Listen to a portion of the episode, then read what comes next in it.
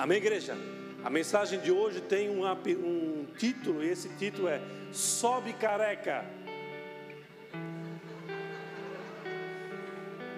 Não vou subir, aqui já estou. Amém? Mas este é o título de hoje e vocês vão entender. Abra sua Bíblia, por gentileza, no livro de 2 Reis, capítulo 2, versículo 19.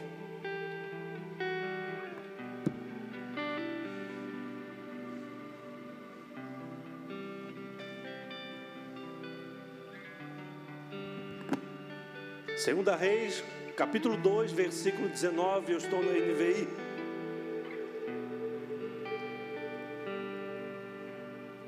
Alguns homens da cidade foram dizer a Eliseu: Como podes ver, essa cidade está bem localizada, mas a água não é boa e a terra é improdutiva.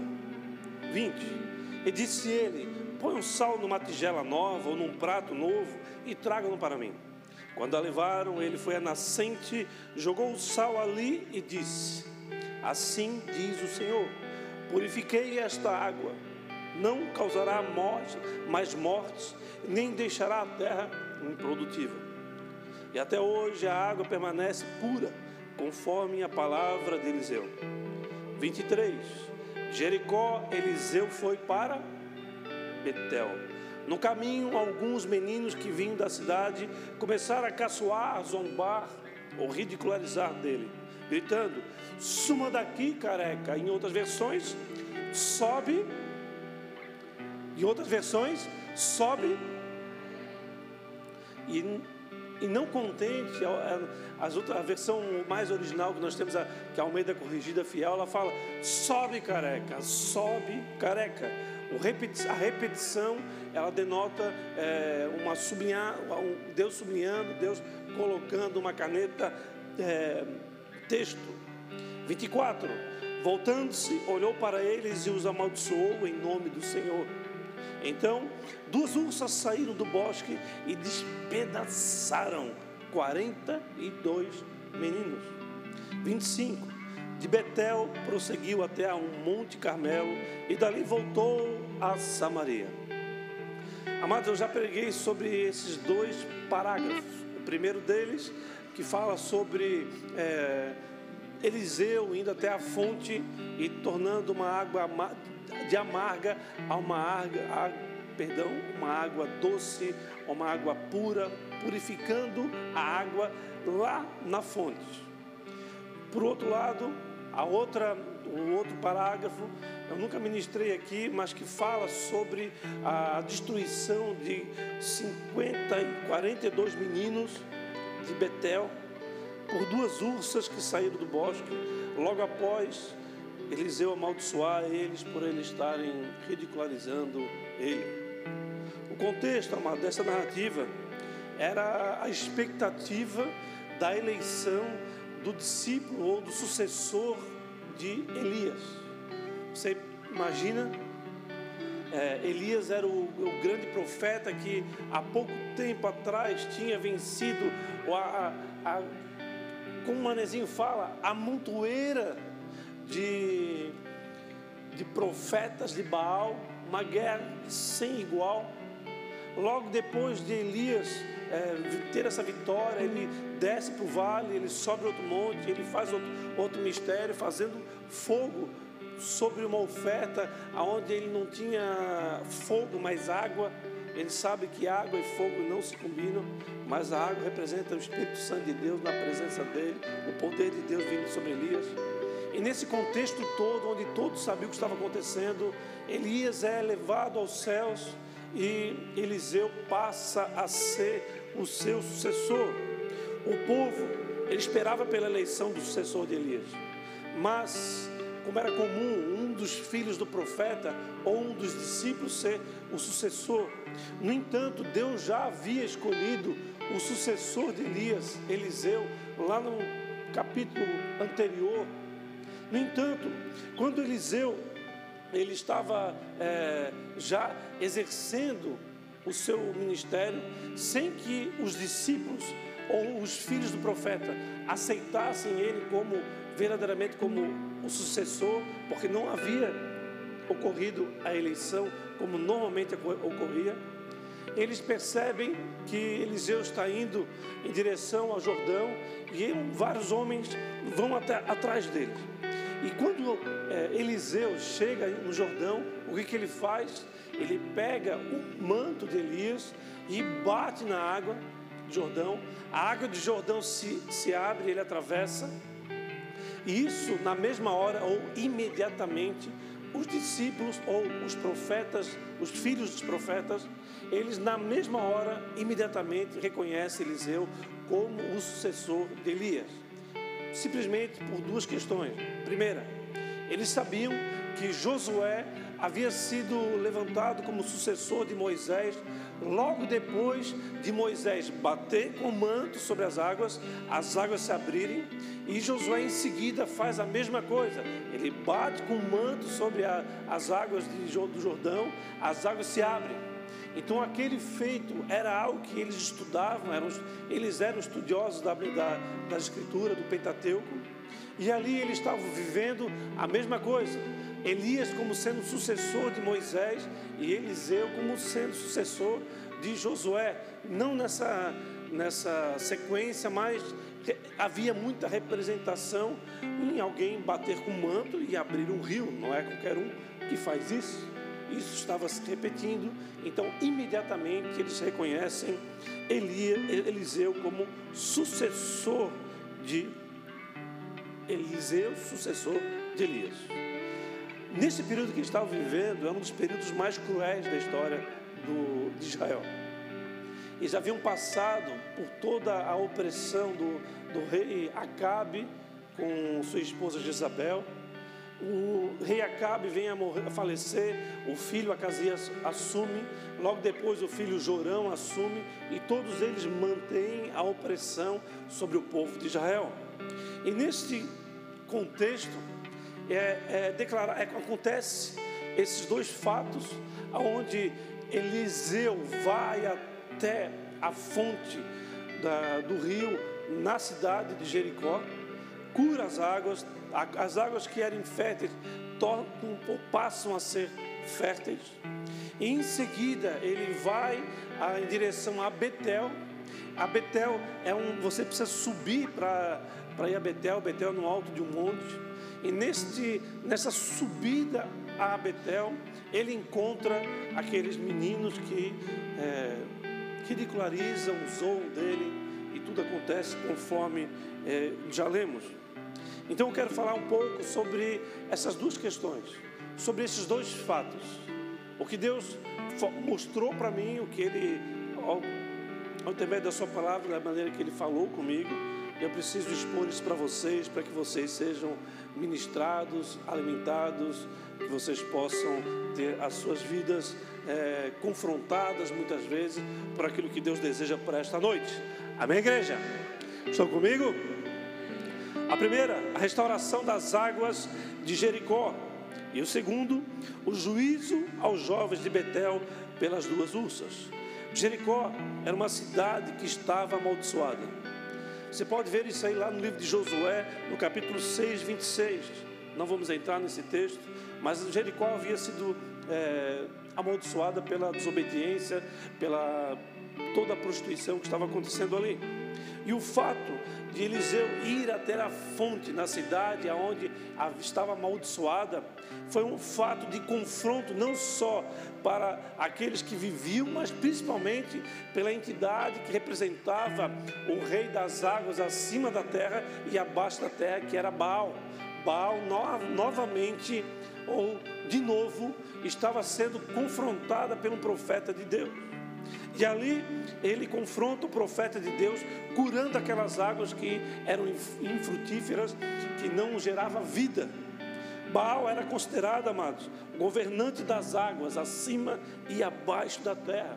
Tinha um poder tremendo naquele, naquela sociedade, naquela época, porque a sociedade era, estava sendo opressa pelos reis que tinham poder, poder bélico, poder de autoridade, recurso financeiro, para que eles adorassem esse, essa entidade. Baal, amados, ele destruiu a sociedade que não levantava altar de adoração ao Senhor, e assim acontece nas nossas vidas. Quando nós abandonamos a adoração, quando nós abandonamos a leitura da palavra, a busca pela transformação, quando nós abandonamos o tempo de, de, é, de comunhão com o Senhor, de intimidade com Ele, a estrutura de Baal, aquele que alimenta as águas do interior da terra, ou seja, do nosso interior, do nosso coração, ou que do, acima da nossa terra, ou seja, aquilo que nós podemos ver, ela vem com força total sobre nós e vem para nos roubar, para nos destruir, para nos tornar infrutíferos. E a, e a, e a grande questão aqui é que ocorreu a solicitação dos homens de Jericó para Eliseu. Este foi mais um confronto. Este foi é, um processo aonde deu início à restauração daquela cidade, daquela água e de toda aquela sociedade naquele tempo. Ou seja, quando eu e você nós estamos infrutíferos, quando eu e você estamos ansiosos, nós estamos é,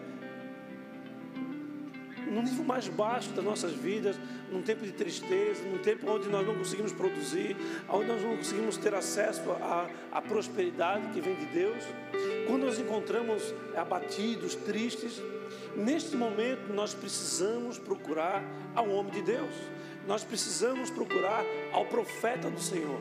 Eles fizeram isso e esse processo de confronto ao, a esta entidade que reinava naquela época fez com que as águas fossem restauradas, fez com que aquele povo voltasse a viver um tempo de frutificação, um tempo onde a água era abençoada e não mais amaldiçoada, aonde eles estavam vivendo num lugar que tudo aquilo que eles faziam gerava frutos. E nós, homens e mulheres, nós fomos chamados por Deus para dar fruto. A nossa função principal é essa.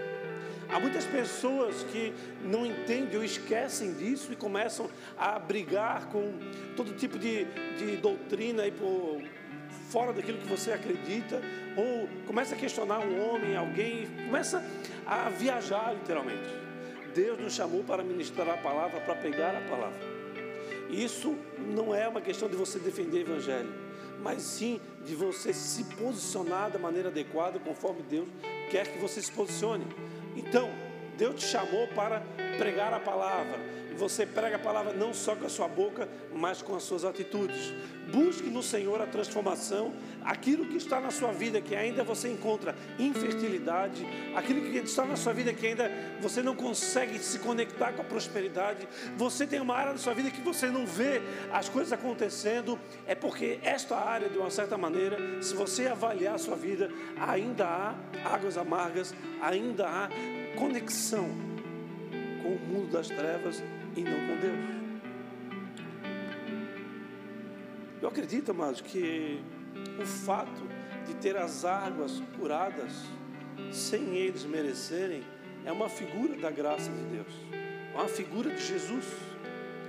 Se temos a graça de Deus, amados, à nossa disposição e que tem o poder de nos colocar num campo fértil, campo fértil que está à nossa disposição, à disposição. Por que muitas vezes nós vivemos em fontes de águas amargas? Por que, que nós não usufruímos aquilo que Deus tem à nossa disposição?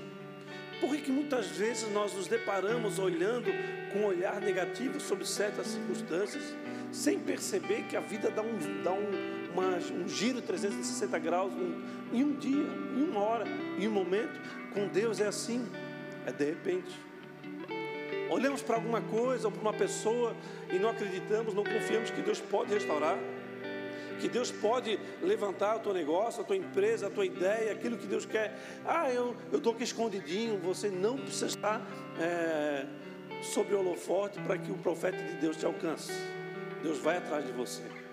Você precisa acreditar. Você precisa olhar para aquilo que Deus está fazendo na sua vida, aquilo que Deus falou no teu coração e crer com todo a, todo o teu ser.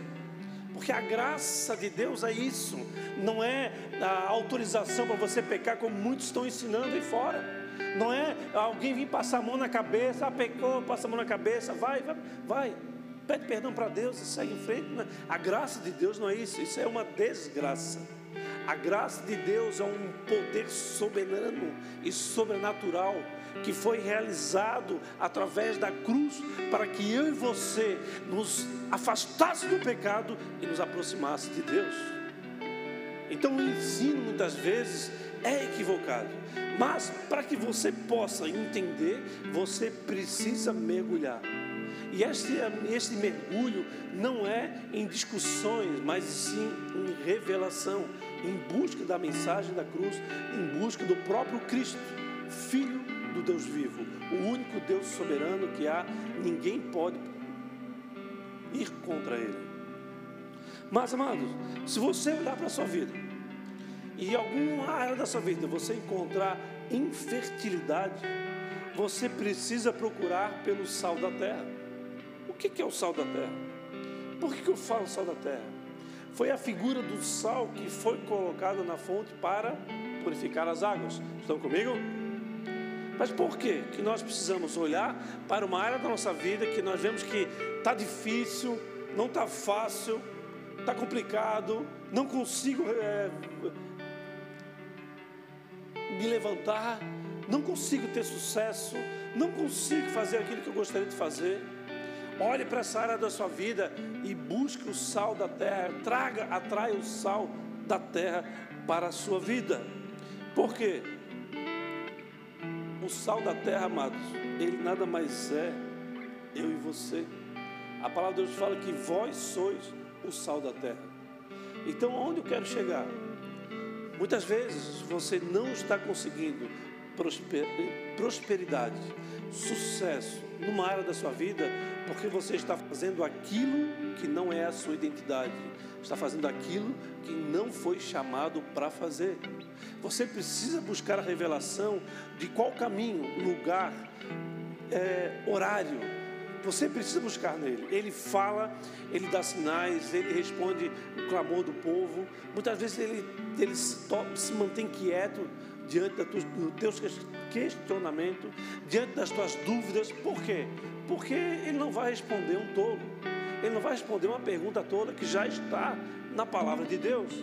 Ou seja, tudo que você precisa saber da tua vida que já foi escrito aquilo que não foi escrito da tua vida é questão de você mergulhar na intimidade de Deus. Então, tem questões que já foram respondidas. E quando você vai atrás dele e questiona ele uma, duas, três vezes, imagina Deus, pô, lá vem ele de novo. Eu já falei, está falado, dois mil, três mil anos atrás, e ele está perguntando de novo. Assim, muitas vezes nós não entendemos. Então, o que é procurar pelo sal da terra se não procurar a nossa própria identidade? Um exemplo que eu, eu tive ontem com uma pessoa que eu estive, muito interessante. Nós estávamos num Fuzz House. Sabe quem já foi no Fuzz House? Quem não foi, vai. Mas vai assim, sem comer antes e não pense em comer no dia seguinte. Bem? Nós e minha esposa chegamos em casa, nós não conseguimos jantar. Tudo aquilo que eles colocaram lá nas mesas, lá, por 59 reais, eu pensei, meu Deus do céu, eu acho que vou pagar 59 a cada 5 minutos. De tanta coisa que tinha. Mas não, era 59 só e pagava e estava liberado. Maravilhoso. Depois eu pego 10% lá, tá? Eles vão perguntar, alguém indicou? Lembre-se do pastor Jefferson. Amém, igreja? Mas nós estávamos lá naquele lugar, eu olhei para. A gente olhou para uma montanha, só o dia terminando. E aquela montanha tinha muito lindo assim, daí o que, o que vocês têm como referência lá em cima? Aquela palmeira. A palmeira referência. Então, ao lado da palmeira tem uma árvore, mais ou menos, mas a palmeira era a referência. Quando Deus nos designou como sal da terra, Ele está dizendo: você é referência para o mundo. O mundo vai dizer: ah, onde é que é o Hotel Zunino? do lado do bola de neve. Amém? Aonde é que é a, a casa do, da senhorinha lá que faz tal coisa? É do lado daquele irmão cheio do fogo. Quando você se depara com alguém fazendo algo profético, que algo extremamente certo, que a pessoa faz aquilo que deve fazer, mesmo quando sofre o dano, mesmo quando vai sofrendo prejuízo, ele continua pagando o preço com a sua palavra, essa pessoa passa a ser uma referência. Então, ser sal da terra é ser referência na sociedade ao qual nós vivemos. Amém? Amém, igreja? E se há uma infertilidade em alguma área da tua vida, é porque aquela área da tua vida não é referência para ninguém. Amém? Amém, igreja? Mateus 5,13 nos fala sobre isso. Vocês são o sal da terra. Mas se o sal perder o seu sabor, como é que posso restaurá-lo? Como restaurá-lo? Não servirá para nada, exceto para ser jogado fora e pisado pelos homens. O sal, amados, representa o do antes ao depois, do insípido ao saboroso, do aquele que tinha pouco, não conseguia é, perpetuar ao longo dos dias, àquele que iria perpetuar por muito tempo. Já contei aqui a história de muitos anos atrás, quando eu ia com meu avô, meu avô morreu em 81, muito tempo, eu ia com ele numa fazenda que ele tinha aqui no alto da Boa Vista. E lá, quando nós matávamos, matava o boi, o porco, eles colocavam em cima de uma grande mesa e eles falavam que eles salgavam o animal. Então vinha grande quantidade de sal em cima do porco para manter aquele, aquele, aquele, aquela carne por muitos dias. Não tinha energia elétrica, não tinha como fazer gelo. Então era a maneira que eles mantinham a carne, era enchendo elas do sal. Então era muito sal sobre as carnes. A carne, obviamente, ela ficava salgada, mas ela, as bactérias não conseguiam apodrecer a carne. O sal então representa uma separação do antes ao depois, do, do, do ao frutífero. Amém, igreja? Você então precisa ser referência, amados, para anunciar a verdade, principalmente a graça de Deus, um poder soberano que te leva para longe do pecado. Amém? A graça, amados, nunca será uma autorização para pecar, mas uma força sobrenatural e divina. Por isso, Lembre-se, você que já, este, já está no Senhor, que já entrou na presença do Senhor, você é livre. Você precisa usufruir da liberdade. A liberdade de fazer as suas escolhas, a liberdade de impedir que, que o mundo influencie os teus dias, as suas decisões você tem liberdade de se conectar na eternidade e não permitir que esse mundo caído ainda domine os seus passos, ainda influencie os seus dias. Deus tem poder de mudar a história de qualquer um. Deus tem poder de tratar aquilo que está infrutífero na tua vida e tornar totalmente frutífero.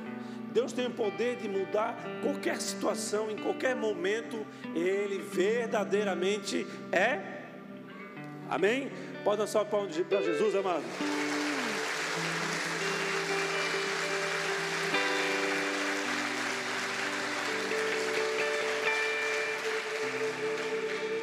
Da caminhada então de Jericó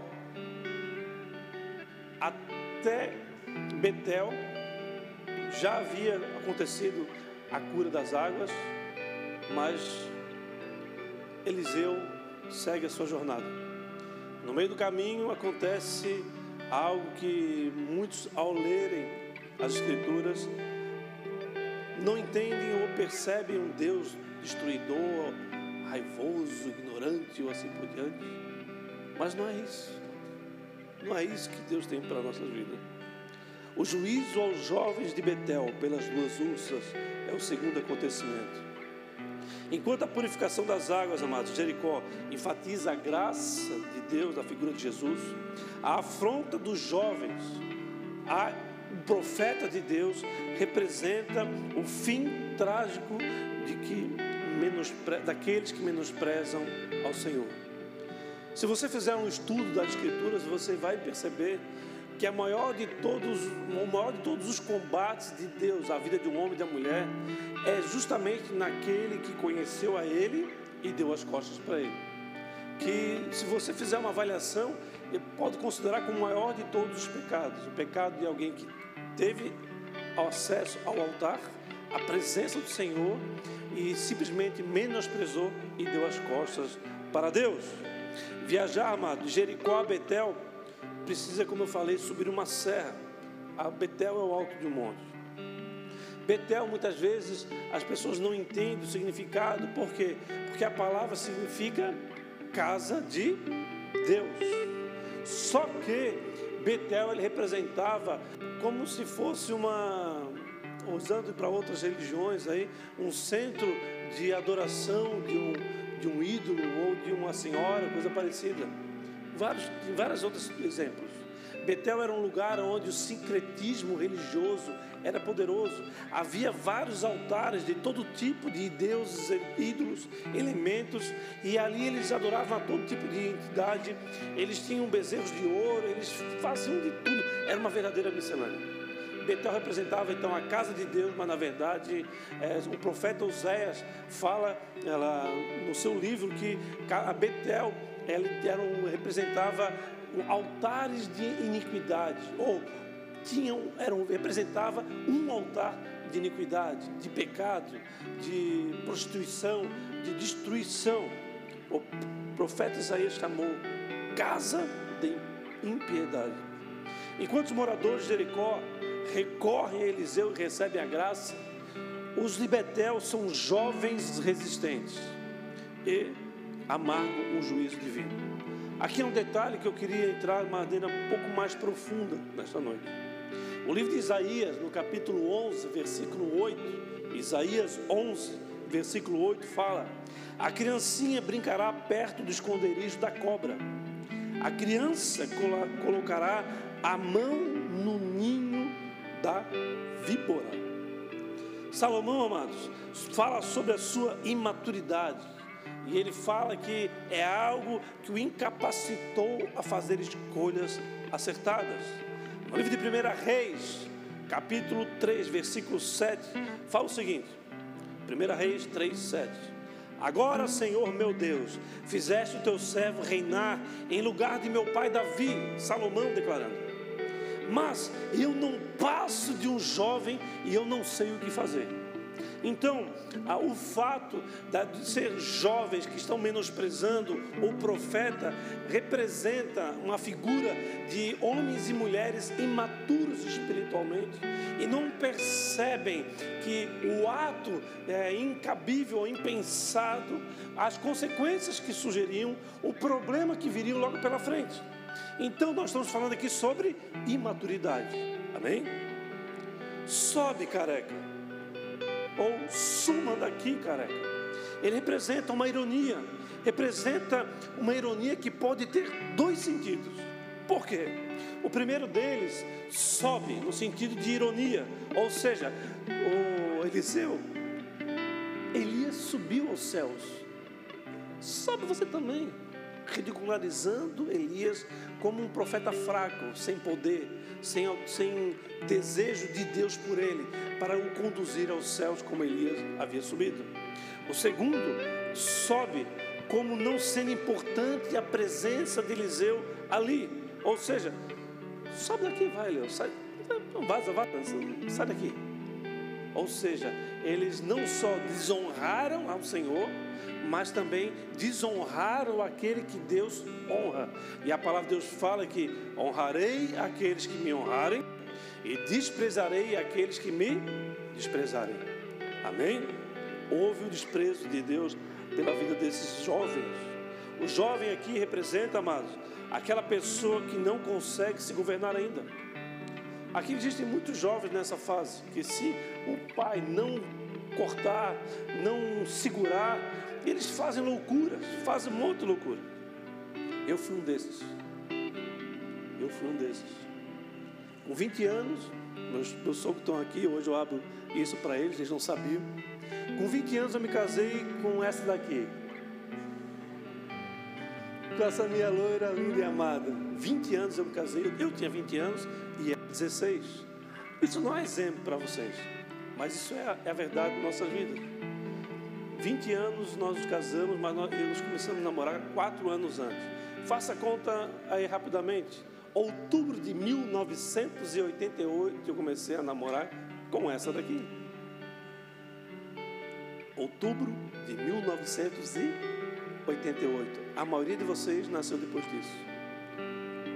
Ou uma grande parte.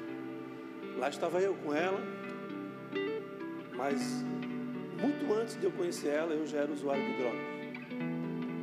Permaneci por mais de 20 anos neste mundo de destruição. Eu não sabia me governar.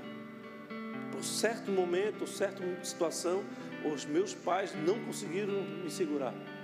Trouxeram para dentro da minha casa um jovem primo amado que eu tinha, que era da mesma idade que eu, passava todos os verões juntos, mas ele veio fugido da, dos traficantes e veio morar dentro da minha casa e ali me conduziu ao mundo das drogas, sem eu querer. Obviamente, aquela gotinha que vai batendo, batendo, até encher o copo, foi assim que aconteceu comigo. O jovem representa alguém que não consegue se governar ainda e precisa de auxílio de um alguém maduro. Mas principalmente é aquele que não consegue tomar a posse da herança como filhos de Deus. Por quê? Há um banquete à disposição minha e sua por parte de Deus. Ou seja, Deus ele é dono de todas as coisas e nós podemos ter acesso a tudo aquilo que Ele deseja que venhamos ter acesso. Não é um cabrito, não é uma, uma, uma como um filho pródigo, o filho mais velho, o filho pródigo que reclamou para o pai dar uma, uma parte da herança para ele. Ele falou: meu filho, tudo que eu tenho é seu. Aqui Deus fala, filho, está reclamando com a dificuldade que estás passando, você tem um banquete à sua disposição e você está contente com a migalha, ou você está comendo uma migalha achando que está tá tudo certo. Não permita viver a escassez. O termo que eu coloquei aqui, a escassez da mesada de um herdeiro. Por quê? Eu, como contador, já tive vários exemplos aí fora de herdeiros que com pouco, pouca idade não puderam assumir a sua herança.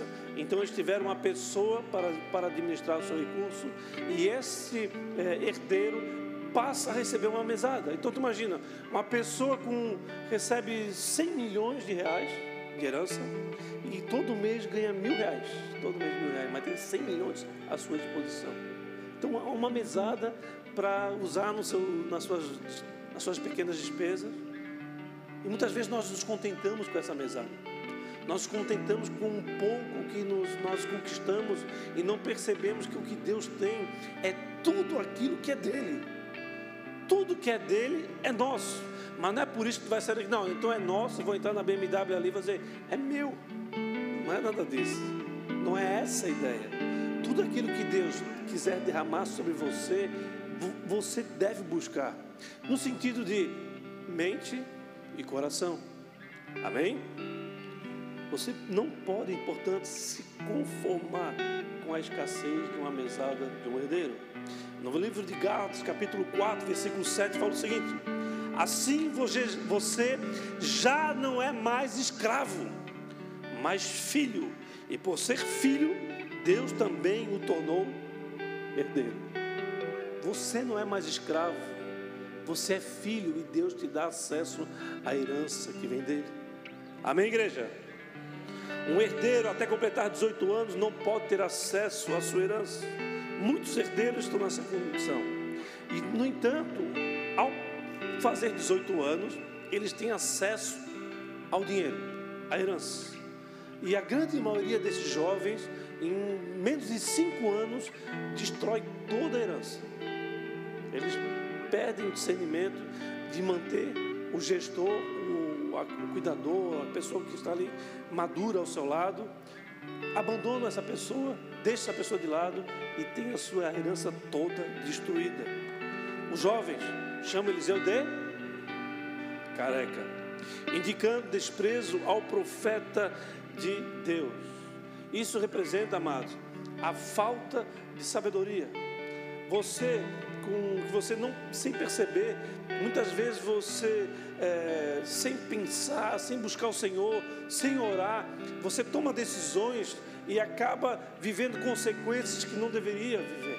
Aqui representa a falta de sabedoria que fica evidente na vida dos jovens que não sabem governar suas próprias vidas ainda. Naquela época, se você for olhar pela vida de Sansão, de Absalão, filho de Davi, você pode perceber que os, os cabelos eram extremamente valorizados. No entanto, quando uma pessoa viajava de um lugar para o outro, ele tinha os seus cabelos cobertos, eles não andavam com o cabelo é, sem, sem cobrir o cabelo, por causa do calor durante o dia e o frio durante a noite. Então eles não tinham acesso à formação de seu cabeludo, ou sem cabelo, assim por diante. Mas eles sabiam que uma pessoa com sem cabelo era alguém que, quando xingada dessa forma, era uma, era uma forma de humilhar a pessoa, é uma forma de rebaixar, de diminuir a pessoa. E eles tiveram essa atitude. Eles jogaram uma palavra de, de humilhação, de, de menosprezo ao profeta de Deus. E muitas vezes, amados, sem pensar, nós fazemos isso nos nossos dias. Sem pensar, nós não paramos para perceber ou para discernir ou entender aquilo que está acontecendo na nossa vida. Talvez algo que para você é totalmente equivocado, para a tua visão não chega lá, a tua ideia, a tua inteligência não alcançou, a tua, o teu conhecimento não você não pôde usufruir do conhecimento seu para entender certas coisas, mas independente da circunstância, você foi lá e tomou a decisão, e uma decisão equivocada. E essa decisão fez com que você sofresse não só aquele momento, mas por muito tempo. O que Deus quer de você é que você busque a maturidade que vem dele que você busque a capacitação que vem dele para que você tome decisões acertadas, buscando a sabedoria que vem do alto, buscando o próprio Senhor que tem o um poder para restaurar a tua vida, para restaurar a tua conduta, restaurar o teu comportamento. O comportamento hoje em dia tem sido algo que tem ferido muito os jovens, os homens e as mulheres nos dias de hoje. Por quê? Porque há muita narrativa aí fora mas pessoas seguem narrativas de todo tipo sem perceber aquilo que é a verdadeira verdade, não aquilo que se conta. Por isso, amados, que estava sendo ridicularizado, o Eliseu sendo ridicularizado, que ele amaldiçoa aqueles meninos. Por quê? Porque Eliseu conhecia a palavra do Senhor. Abra comigo, por favor, no livro de Levíticos, capítulo 26, versículo 20. Levíticos capítulo 26, versículo 20. Nós vamos falar sobre, vou expor para vocês um pouco da lei mosaica que já não tem o poder para nossas vidas hoje, porque essa lei aqui era uma lei civil, que era para o povo de Israel. Levíticos 26, versículo 20. A força de vocês será gasta em vão, porque a terra não lhes dará colheita nem as árvores da terra lhes darão fruto. Se continuarem se opondo a mim e recusarem me ouvir, eu castigarei sete vezes mais, conforme os seus pecados. Mandarei contra vocês animais selvagens que matarão os seus filhos. Acabarei com os seus rebanhos e reduzirei vocês a tão poucos do que os seus caminhos ficarão abertos. Aqui fala sobre a falta de prosperidade ou a, a, impros, a incapacidade, prosperidade não existe, mas a incapacidade de prosperar, que está naquele que toma a decisão acertada, que busca sabedoria, busca conhecer o assunto, busca fazer aquilo que deve ser feito no tempo certo, com maturidade, com, com busca do Senhor, com revelação, com tudo aquilo que é disponível para você, toda banquete que Deus coloca à tua disposição. Aqui, além de Deus falar que o animal selvagem feriria, ele fala que matarão os filhos, ou seja, aqueles jovens estavam naquela condição por simplesmente os pais deles se omitirem do papel de pai e de mãe. Então, há nas nossas vidas há o poder, a autoridade de mudar a história dos nossos filhos. Nós podemos gerar filhos imaturos, dependentes de nós, filhos que não conhecem limites porque você quer fazer para ele tudo aquilo que você não conseguiu. Ah, não, tudo aquilo que eu não tive, eu vou dar para o meu filho. Então, tudo aquilo que fez de você alguém forte vai fazer você fraco. Lembrando sempre daquela frase: tempos difíceis, homens fortes, homens fortes, tempos fáceis, tempos fáceis, homens fracos. Amém? Profeta, ele conhecia a lei de Moisés, a mosaica.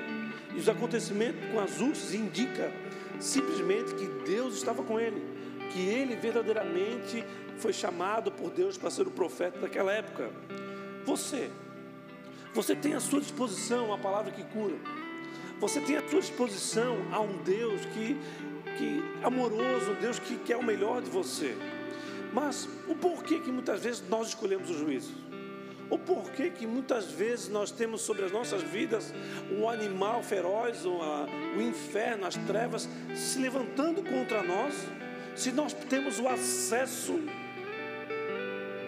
à mesa farta, à presença de Deus? É uma grande né, incoerência, um grande equívoco da nossa parte. Tudo isso é possível por causa da nossa imaturidade espiritual. Nós passamos a entender que não é possível, eu entendo, eu sei, não, não, não busca mais auxílio, não busca mais aconselhamento, não estuda a palavra, não ora, não, não jejua, não faz mais nada, porque acredita que sabe. Mas justamente para acreditar que sabe, que o inferno vem e te conduz ao orgulho, à soberba, a todo tipo de pecado, prostituição, pornografia e assim por diante. Deus, Ele é poderoso para mudar a nossa história. Mas se nós não desejarmos, nós acabamos por andar por caminhos de autodestruição. Como o Raul falou, nós não somos aqueles que retrocedem. Você, portanto, tem à sua disposição uma palavra que cura, por que, que você vai preferir escassez ou o juízo de Deus? Há algo que você precisa perceber. E eu queria falar um detalhezinho para a gente encerrar. No último versículo que eu li, no versículo 25, há um detalhe que eu não havia percebido e que nos dá uma revelação aqui, nos dá um entendimento especial para essa noite. Por quê? Porque podemos ver a essência do coração de um homem de Deus. Ou seja, como que o nosso coração precisa ser diante de tudo aquilo que se levanta diante dos nossos dias. Aqui podemos ver desta maneira. Versículo 25. De Betel, aonde ele estava, Eliseu estava em Betel, depois de curar as águas, depois de amaldiçoar os, os, os jovens, ele vai a Betel. De Betel prosseguiu até o monte, até o monte Vou ler novamente, que eu acho que estão tudo dormindo aqui. De Betel prosseguiu até o monte e dali voltou a. Amados, percebe o seguinte: Monte Carmelo foi o lugar da maior demonstração de poder de Deus e sua superioridade para com Baal. Foi aonde Elias venceu aquela montoeira de profetas de Baal. Amém? Samaria Samaria representa o capital ou o centro de oposição a Deus. Agora, por que eu estou falando isso? Irmãos, Eliseu estava exercendo a sua identidade. Eliseu estava determinado a ser sal no coração do território de oposição a Deus. Muitas vezes nós temos uma dificuldade, muitas vezes algo terrível acontece na nossa vida, e eu falo algo terrível, amados, por, por conhecimento que pode ser tanto a falta quanto abastança. Há maldições que vêm sobre a vida de alguém que é alguém sem nada para comer, enquanto há outros que têm todo o dinheiro do mundo, mas em todos esses extremos, todos esses extremos têm o poder de destruir a tua história, destruir a tua vida, a tua família, o teu legado, o teu ministério, a sua vocação, aquilo que você foi chamado, simplesmente tem o poder de destruir tudo. Então nós precisamos entender o seguinte: o compromisso, amados, com a missão dada por Deus a Eliseu expõe o caráter de Cristo na vida de Eliseu. Então, amados, perceba o seguinte: algo difícil aconteceu, perderam o líder. O povo ficou na expectativa da eleição do novo profeta. Deus já havia escolhido Eliseu, amém? Os, os discípulos vão atrás de Eliseu, Eliseu faz o mesmo ato que Josué, Moisés e Elias haviam feito, que era tocar as águas e as águas se abrirem no Jordão. Eliseu é chamado pelos moradores da cidade que era amaldiçoada, estava amaldiçoada por causa da sua prostituição, por causa dos seus caminhos equivocados. Os homens chamam ele, buscam conselho nele, buscam a Deus, e ele vai até a fonte e torna as águas amargas em águas puras e cheias de capacidade de levar à frutificação. Saem dali os homens, os meninos, os homens imaturos, aqueles que menosprezam a presença do Senhor, aqueles que não dão devido valor para o Senhor, aqueles que desonram o Senhor, começam a menosprezar o próprio profeta de Deus que representa a graça de Jesus. Neste caminhar, as, ele amaldiçoou esses jovens, porque a palavra de Deus assim determinava, ele era obediente à palavra de Deus, por isso da autoridade e da unção que estava sobre ele. Ele continua, as, as ursas fazem o seu papel, ele vai até Betel, um lugar onde é, havia todo tipo de sincretismo, todo tipo de, todo tipo de altar para deuses, ídolos e demônios. E lá ele se encontra naquela condição e vê ele que ah, aqui está bom, aqui está bom, não vou sair daqui, vou buscar o Senhor novamente, e da presença do Senhor eu vou no olho do furacão, eu vou no olho do problema, eu vou justamente aonde está a destruição. Assim precisa ser as nossas vidas. Se você é um homem, uma mulher de Deus, você não pode se apartar a missão dada por Deus. Se você, Deus te deu uma missão que seja o teu trabalho, seja uma faculdade, seja uma igreja, seja uma empresa, seja uma família, seja um cachorro, a missão que Deus te deu, você não pode se apartar. Quando você se aparta da missão de Deus, você se aparta da tua identidade e flonge da tua identidade, você não tem autoridade e poder nenhum. Amém? Há uma missão dada de Deus, ou por Deus, para cada um de nós. Há uma missão de Deus na sua vida. Você pode achar, ah, eu não sou ninguém, não é. você é sim. Você é alguém que foi chamado e escolhido por Deus através da tua atitude. Lembra que Deus te chama, mas você se torna escolhido com a tua atitude. Amém? E quando você se posiciona em fazer aquilo que Deus quer que você faça, você se compromete, você se disponibiliza a viver aquilo que Deus quer que você viva, você é revestido da sua identidade, uma identidade como Cristo, uma identidade com a aparência do próprio Senhor, e você se torna referência, sal da terra. E neste papel, nesta função, é a mesma função de ser falado, ah, eu sou luz do mundo, ou seja, aonde você entra, aquilo que era infrutífero passa a ser frutífero, aquilo que era trevas passa a ser revestido da maravilhosa luz. Amém, igreja? Pode dar um salve de palmas para Jesus, amado.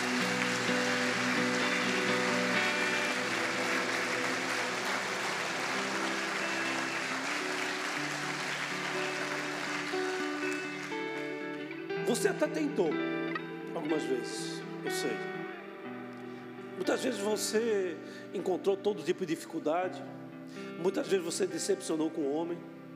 Muitas vezes você pode estar decepcionado até comigo, com os presbíteros, pastora. Você pode olhar para a figura minha, ah, cheio de defeito, gaguejando e tal. Você pode estar com todo tipo de problema na sua mente. Você pode estar com problema com seu esposo, com a sua esposa não consegue mais dirigir, mas você tem uma empresa de logística, você tem todo tipo de problema. Mas lembre-se, assim como Deus recomeçou na vida de Moisés, na figura de Josué, assim como Deus recomeçou na figura de Eliseu, recomeçando o profético de Elias, assim Deus vai recomeçar na tua história. Você precisa crer nisso. Ah, você vacilou, você errou, você caiu. Levanta e anda.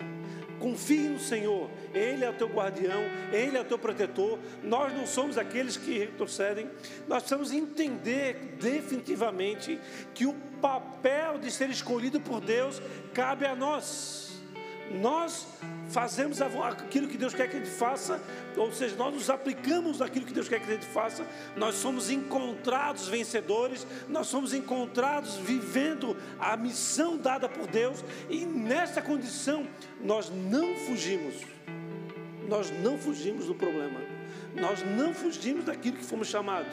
Você confronta o que precisa confrontar, você restaura o que precisa ser restaurado, você olha para a sua vida, você encontra o mar da sua vida completamente infértil, não há valor, não há vida, não há frutificação, mas você muitas vezes abandona, e que Deus fala para você: não abandona. Se você encontra uma área da sua vida que está infrutífera, Deus diz: filho, vou te dar mais uma oportunidade para você recomeçar.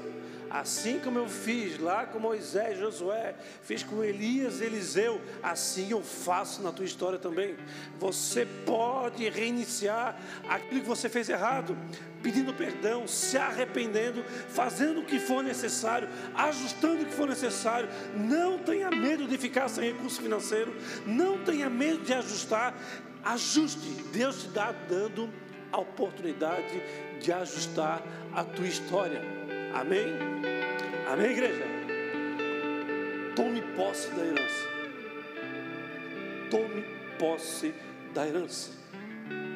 Mas, amados, para que você possa tomar posse da herança e viver aquilo que eu estou falando aqui, você precisa deixar as coisas de mim e se capacitar para tomar posse da herança de Deus. Você precisa deixar o lado rabugento, azedo, sem sabedoria alguma. Alguém que deixa, canta música do pagodinho, você todo mundo sabe aqui, Zeca Pagodinho. Podia até sambar aqui em cima, mas eu não sei. Deixa a vida me levar, vida leva. Eu já falei isso 200 vezes. Mas amados, nós falamos 200 vezes nós ministramos 200 vezes. Você está aqui me ouvindo 200 vezes, não me aguenta mais, mas permanece deixando a vida te levar.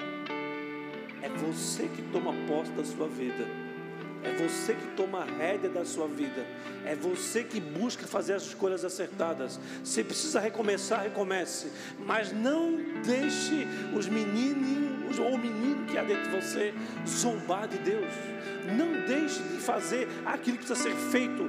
Vá até a fonte e transforme aquilo que está cheio de amargura, cheio de infertilidade. Deus te dá autoridade para transformar em algo frutífero, mas cabe você ajustar a tua história, ajustar a tua jornada. Eliseu, ele estava onde? Jericó. Para onde que ele foi? Samaria. Ele saiu de lugares abençoados, onde o povo foi, foi transformado. Ele mudou a história de Betel. Ele podia ter ido para Jerusalém, para outro lugar. Ele foi buscar o Senhor. E em vez de ir para Jerusalém, ele foi para o centro do problema. Por isso, não abandone aquilo que está ferindo o teu coração. Não abandone aquilo que está fazendo você se tornar alguém frutífero, incapacitado. Se isso está acontecendo, é porque você não está tendo atenção devida a esta área da sua vida. Mas a partir de hoje, você vai recomeçar, vai reajustar a tua vida, vai reajustar o que precisa ser ajustado, você vai buscar transformação.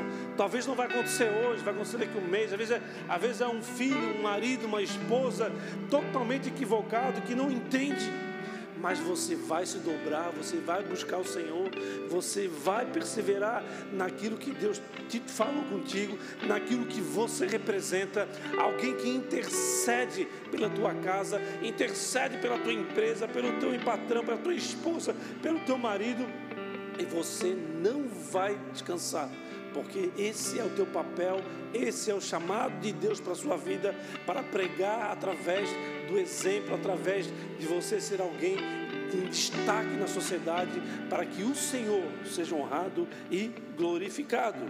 Para encerrar, eu quero falar um, três versículos. Abra sua Bíblia no livro de Isaías 43, por gentileza. De Jericó até Samaria, ou seja, de um tempo de angústia, a um tempo de exercício pleno da tua vocação e chamado, muitas coisas podem acontecer. E todas essas coisas vão acontecer para fazer com que a tua jornada seja mudada. Segura firme. Deus é contigo. Um com Deus é. Amém? Isaías 43, 11. Encerramos assim. Eu, eu sou o Senhor, e fora de mim não há Salvador. 12. Eu anunciei e eu salvei, e eu fiz ouvir. E Deus estranho não ouve entre vós, pois vós sois as minhas testemunhas, diz o Senhor. Eu sou Deus. 13. Ainda antes que houvesse dia, eu sou, e ninguém há que possa fazer escapar das minhas mãos. E aquilo que eu sempre faço, falo aqui na igreja, agindo eu, quem? Agindo Deus, quem impedirá? Agindo Deus na sua vida, quem vai impedir de você alcançar aquilo que Ele propôs para você no ventre da sua mãe? Ninguém nada poderá se levantar contra o propósito eterno que está sobre a tua vida, sobre a tua história. Somente você pode se omitir em, em receio, em, em, olhar para os zombadores, em deixar de fazer aquilo que foi chamado para fazer, em deixar de buscar a identidade que Deus tem sobre você.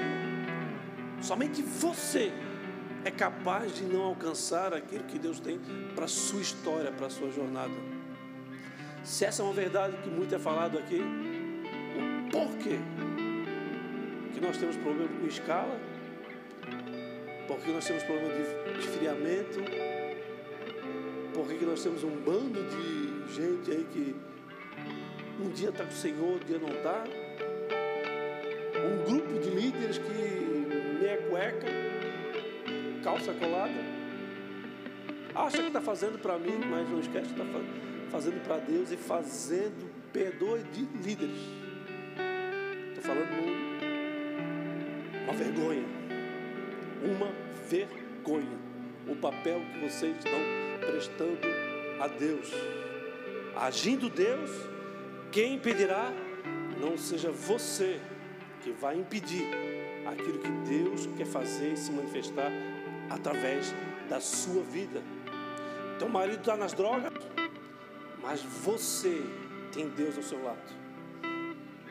Seu marido está virado de cabeça para baixo, é, cabe a você ser edificadora da sua casa, ou seja, construir aquilo que Deus quer que você construa. Ah, sua esposa está endoidando, é, cabe a você tomar decisões acertadas e organizar a tua história e colocar a tua esposa numa condição que ela terá de olhar a vida com mais tranquilidade. É o teu filho que está desgarrado, persevere, não abandone. O que seria da minha vida se a minha mãe tivesse orado por mim ou tivesse perseverado ao meu lado? Eu não precisava ter vivido mais de duas décadas nas trevas.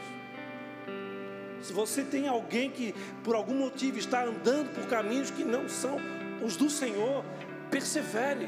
Se você tem um negócio que está totalmente destruído e não há mais solução, não sei o que vou fazer, estou com a chave para entregar para imobiliário e vou ficar com o aluguel devendo. Acredite, Deus é contigo. Ajuste que precisa ser ajustado. Se você está vivendo por essa circunstância, é porque ou você foi para o deserto sozinho, ou porque Deus te enviou ao deserto para aprender alguma coisa. Por isso, tome posse da tua herança. Busque se tornar alguém maduro para discernir o tempo, discernir a situação. Utilize a sua herança a seu favor. Utilize o seu ministério para a honra e glória do nome do Senhor. Deus é poderoso para mudar a tua história. Deus é poderoso para mudar a tua casa, restaurar o teu casamento, restaurar a, a identidade de muito homem aí que estava uma verdadeira banana. Verdade? Homens bananas e mulheres abacaxi. Dá uma fruta destruidora, um tempo destruidor. Homem que não assume o seu papel faz com que a mulher tenha que assumir o papel dele. E com isso a casa é decretada dividida e casa dividida não. Amém? Lembre, não estou falando de, de, de ninguém. Eu estou falando daquilo que Deus requer às nossas vidas no dia 4 de julho de 2021, na igreja de Bola de Neve de Palhoça, aonde um pastor esforçado está aqui, suando com calor, entregou a sua vida para o Senhor. Não importa o que aconteça, eu vou continuar em frente. Mas se você não quiser, eu não posso fazer nada. Amém? Agora, se você quiser, se você desejar, se você clamar, se você orar, se você jejuar, se você buscar o Senhor, buscar, buscar aconselhamento comigo, com alguém maduro, você terá a tua história definitivamente transformada, restaurada no altar do Senhor. Amém? Dá um salve de palmas para Jesus, amado.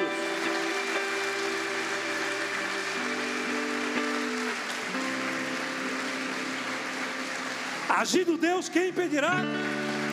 Agindo Deus, quem impedirá? Quem vai impedir de você tomar posse da herança? Quem? Ninguém. Busque a maturidade espiritual e você vai ver a tua história restaurada. Eu diria mais, a palavra de Deus fala que Deus reina o tempo. Ou seja, aquilo que você precisava de um ano para se preparar, Deus pode fazer em dez dias. Aquilo precisava de dez anos para conquistar, Deus pode fazer com que você se encontre no lugar certo, no momento certo, buscando o Senhor, e Ele faça em um mês. Deus é Deus. Então não desista. Vá em frente. Vá para Samaria. Vá para o centro do problema e resolva definitivamente o que precisa ser resolvido. E você será glorificado através do teu, teu querer, do teu realizar por Ele. Não para que você seja idolatrado, mas que Ele seja idolatrado, porque você será uma referência de um santo de Deus, de um filho de Deus, que toma posse da herança e sabe o que fazer com cada um dos recursos que vem nela. Amém? Baixa a cabeça, feche seus olhos, amado.